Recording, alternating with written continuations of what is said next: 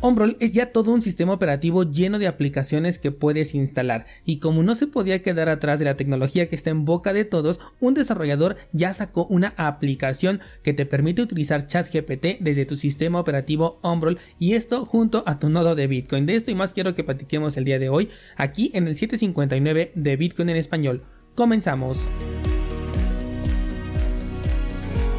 El precio de Bitcoin ayer tuvo un falso rompimiento de nuestro nivel de resistencia que recuerda que está en los 28.500. Pusimos un canal desde los 26.500 hasta 28.500. Bueno, pues entonces tuvimos una ruptura de este nivel eh, con una vela que llegó hasta los 29.171 dólares. Sin embargo, el cierre de la vela ocurrió por debajo de este nivel de resistencia y por ello se le denomina un falso rompimiento. Así que en este momento seguimos dentro de este canal todavía sin un movimiento claro, seguimos en este movimiento de consolidación que desde mi punto de vista es de reacumulación según lo que nos enseña el método Wyckoff, que si no lo conoces puedes checar el curso de trading básico de Bitcoin, un curso completamente gratuito que tienes en cursosbitcoin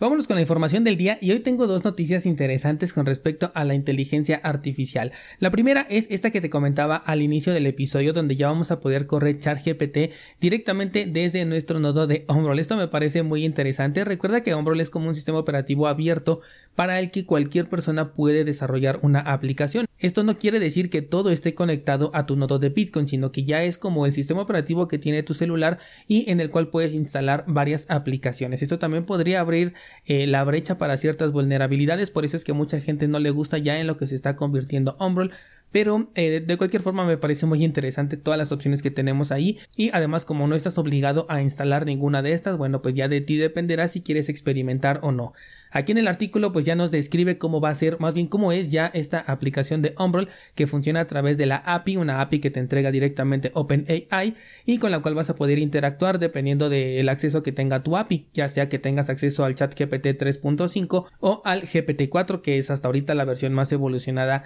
que tenemos. Obviamente esto va a incluir el costo, aunque aquí nos dice que sería un poco más económico y que además va a quitar ciertas limitaciones. Esto no lo tengo bien entendido porque aquí nos está mencionando el artículo que la clave no se consigue de manera gratuita sino que tiene un costo que es menor al de eh, al de ChatGPT Plus que es el que ya te da acceso al GPT 4 y este cuesta 20 dólares. Sin embargo yo tengo hasta el momento una versión completamente gratuita. Yo no he pagado absolutamente nada por GPT. Y, em, y, bueno, ya, ya tengo creadas dos APIs sin ningún problema. De hecho, ya tengo abierto aquí mi, eh, mi chat GPT dentro de mi nodo de Umbrel en la parte de arriba me aparece algo muy similar a lo que te aparece cuando tienes la versión Plus pagada, que es escoger el modelo con el cual puedes interactuar. Sin embargo, como mi API únicamente tiene acceso a la 3.5, pues en este caso no me aparecen otras opciones más que esa. Y bueno, pues de ahí en fuera es prácticamente lo mismo que ya hemos visto en ChatGPT, que yo supongo que la gran mayoría ya lo ha probado y experimentado con esa tecnología y pues simplemente si le escribimos algo la, eh, la inteligencia artificial nos responde de la misma manera en algunas ocasiones se me ha puesto un poquito lento, pero también eh, voy a considerar que estoy corriendo el nodo de Ombrol en un sistema operativo que está montado en una máquina virtual y a su vez me estoy conectando vía remota a través de la conexión de Tor. Entonces todo esto puede ayudar un poquito a que la experiencia sea más lenta. Pero pues en este caso la aplicación es prácticamente lo mismo que si entraras directamente a la plataforma de ChatGPT, entonces no tendría ninguna diferencia, tampoco quiere decir que está conectado a tu nodo de Bitcoin ni corriendo en un servidor propio, nada, simplemente es una conexión que está haciendo de manera eh, directa y una interfaz que esta sí es la que supongo que ellos han creado, pero es prácticamente una eh, clonación de lo que es el GPT que ya conocemos desde que lo lanzaron. Sin duda, una opción interesante que igual y puedes experimentar y checar con ella, aunque bueno, no le veo ningún otro uso, no sé para qué tendríamos instalada esta aplicación en nuestro nodo de Bitcoin, sobre todo porque estaría ocupando eh, recursos y espacio de tu disco, también estaría ocupando memoria RAM, sobre todo cuando la estés utilizando, y bueno, si tu eh, dispositivo Raspberry Pi o la computadora donde lo tienes instalado no tiene eh, la suficiente capacidad, esto podría haberse mermado por el uso de este chatbot al cual se puede acceder directamente desde la página con exactamente los mismos beneficios Vamos con la siguiente nota y en este caso seguimos hablando de la inteligencia artificial y es que ya está siendo comparada con Bitcoin, pero no en un tema positivo, sino en el supuesto impacto ambiental que pueda tener. Y es que recordemos que Bitcoin ha sido criticado durante mucho tiempo por el impacto ambiental que tiene al momento de minar estas nuevas eh, monedas. Porque recordemos que para ello se requieren equipos especializados que consumen mucha energía, generan mucho calor y pues precisamente este consumo de energía como los reguladores no ven una ganancia sobre ello, lo consideran como un desperdicio y una, eh, un ataque directo hacia el medio ambiente. Sin embargo, resulta que la inteligencia artificial hace exactamente lo mismo, utiliza tanto GPU como CPU para poder procesar toda esta enorme cantidad de datos que tienen almacenados y ofrecer respuestas a los millones de usuarios que le estamos pregunte y pregunte cosas a esta inteligencia artificial. Para ello se requiere un proceso eh, de cómputo bastante grande. De hecho, aquí en el propio artículo nos dice que todo el procesamiento de datos va incrementando de manera exponencial muy rápidamente y esto ya levantó ciertas alarmas con respecto a eh, los temas ambientales. Sin embargo, me parece muy interesante ver cuál sería la respuesta que van a tener aquí porque la inteligencia artificial no está eh, directamente atacando al sistema económico tradicional, no está atacando a los gobiernos. En el tema de los reguladores seguramente sí van a querer meter alguna regulación, pero creo que esta va a ir más directamente hacia las empresas. Los usuarios simplemente ya nos veremos afectados por las versiones que podamos utilizar, que ya vendrán eh, vetadas con cierta información. Eh, no soy partidario, como bien sabes, de este tipo de regulaciones, de bloqueos de información. Sin embargo, yo creo que este tipo de inteligencias artificiales tienen la capacidad de que si les preguntamos por la dirección de una persona, por su nombre completo, por datos personales, podrían llegar a dar esta información a las personas. Por supuesto, tendrían que alimentarlo primero con esta información, pero basta con una API para conectarlo simplemente con algunos servicios que seguramente en el futuro van a venir. Y eh, yo creo que de hecho la vulnerabilidad principal va a venir del lado del usuario, como lo hemos visto un montón de veces, en donde el usuario pues va a querer conectar por todos lados su inteligencia artificial, va a querer generar, eh, no sé si vieron por ejemplo lo de Microsoft o lo de Google,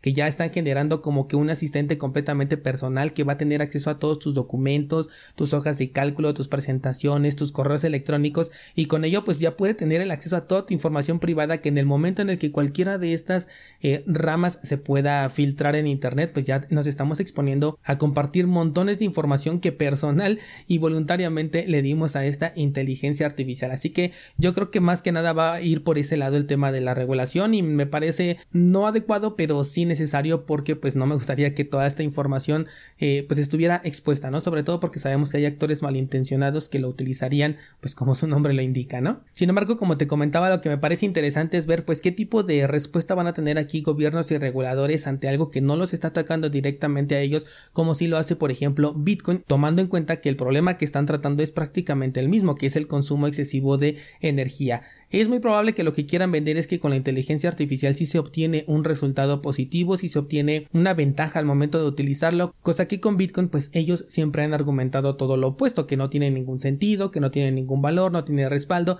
entonces para ellos pues es menos, eh, menos eficiente este consumo de energía y es prácticamente un desperdicio como ellos lo han estado manejando. Creo que ahí es donde ellos pueden marcar esta diferencia en la forma en la que resuelven este aparente conflicto y de hecho mira algo que también me parece muy interesante aquí es que le preguntaron precisamente a ChatGPT si las inteligencias artificiales consumían mucha energía eléctrica, a lo cual la respuesta fue sí, las inteligencias artificiales pueden consumir mucha energía, especialmente cuando se ejecutan en grandes servidores de datos y se utilizan para procesar enormes cantidades de información. La respuesta es mucho más larga, la puedes ver directamente en pantalla si ves la versión en video de este episodio, pero prácticamente nos estamos enfrentando a lo mismo pero con un resultado diferente. En ambos casos vamos a obtener un valor agregado, sin embargo uno de estos dos valores ataca directamente o impacta en las actividades del sistema económico tradicional de gobiernos y reguladores. Por lo tanto, la respuesta seguramente va a ser muy diferente a pesar de que el problema raíz sea prácticamente el mismo. Un tema bastante interesante al que le vamos a dar seguimiento por supuesto.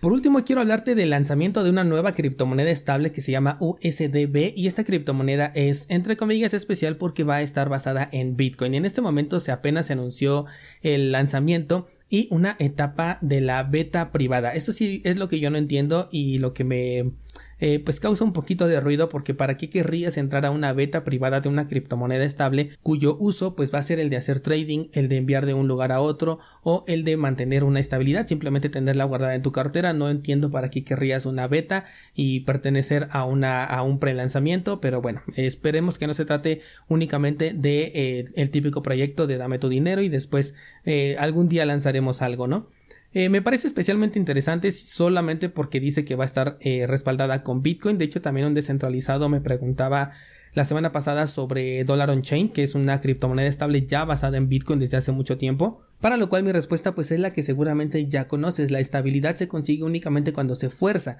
a través de un eh, algoritmo, a través de un supuesto respaldo, de la manera que sea, pero están obligando a un activo a ser estable porque la estabilidad por sí sola no existe. En este caso, aunque esté eh, respaldada por Bitcoin, también va a tener un algoritmo que le va a permitir tener esa estabilidad, pero ese algoritmo puede tener un, eh, un fallo y es completamente dependiente de la actividad que se le haya programado. De hecho, vimos a Dollar on Chain perder su estabilidad una vez que pasó lo de USDC, ¿no? Que perdió su estabilidad, que se fue a 95 centavos, si no me equivoco. Bueno, pues un montón de criptomonedas empezaron a perder su paridad y dentro de ellas Dollar on Chain, que ni la debía ni la temía, no tenía nada que ver con USDC, no está en la red de Ethereum, no absolutamente nada y aún así la, la gente como le dio miedo pues empezó a vender y vimos cómo perdió su paridad. Entonces el que esté respaldada por Bitcoin no la hace realmente más estable, no la hace eh, más segura, y difícilmente la convierte en descentralizada como se está vendiendo mucho esta nueva criptomoneda de la que te hablo. El proyecto se llama Stavolut, por cierto, y bueno, así entro a su página web.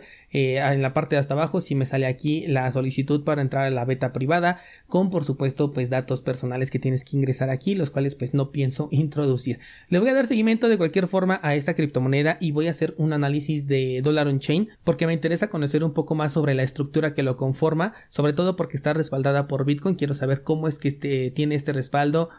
en dónde se mete y qué tan descentralizado realmente puede ser, así que próximamente voy a hacer contenido al respecto. Y cuando salga esta criptomoneda, si es que realmente la lanzan en algún momento de USDB, pues también le daremos seguimiento, que de hecho también creo que este es un mal nombre porque USDB, si no me equivoco, ya hay una criptomoneda que se llama así o que tiene este eh, acrónimo y bueno pues se podría llegar a confundir. Y bueno pues de esta manera vamos a cerrar con la información de esta semana. Recuerda que hoy subo nueva clase vamos a estar hablando de eh, Robosats. Ayer también subí nueva clase en el curso de Sparrow Wallet cartera que me está gustando un montón. Ayer de hecho encontré una nueva función que no me había dado cuenta que estaba allí todo el tiempo estuvo allí pero no me había dado cuenta para qué servía y en cuanto la en cuanto le piqué y me di cuenta para qué era dije boom no me, me explotó la cabeza eh, todo esto lo voy a agregar allí en el análisis que estoy subiendo en cursosbitcoin.com los martes y los jueves. Eso sería todo por el día de hoy. Muchas gracias y hasta mañana.